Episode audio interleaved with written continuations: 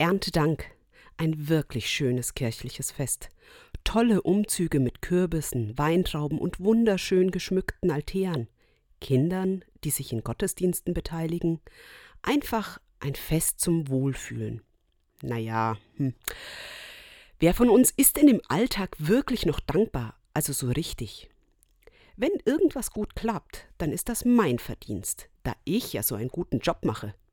Wenn etwas nicht klappt, haben's die anderen mal wieder verbockt. Na toll. Na gut, Bitte und Danke funktioniert bei den meisten Menschen noch halbwegs, aber mit Kritik ist man doch meist schneller bei der Hand als mit Lob.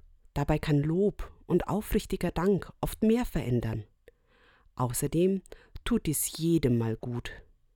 Vielleicht sollten Sie das Erntedankfest mit mir zum Anlass nehmen, einfach mal Danke zu sagen.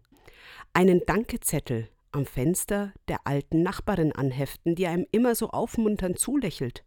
Oder für den Paketboten, der wirklich keinen leichten Job hat. Aber Achtung, wenn Sie einmal damit anfangen, ist es gar nicht so leicht, wieder damit aufzuhören. Gott sei Dank.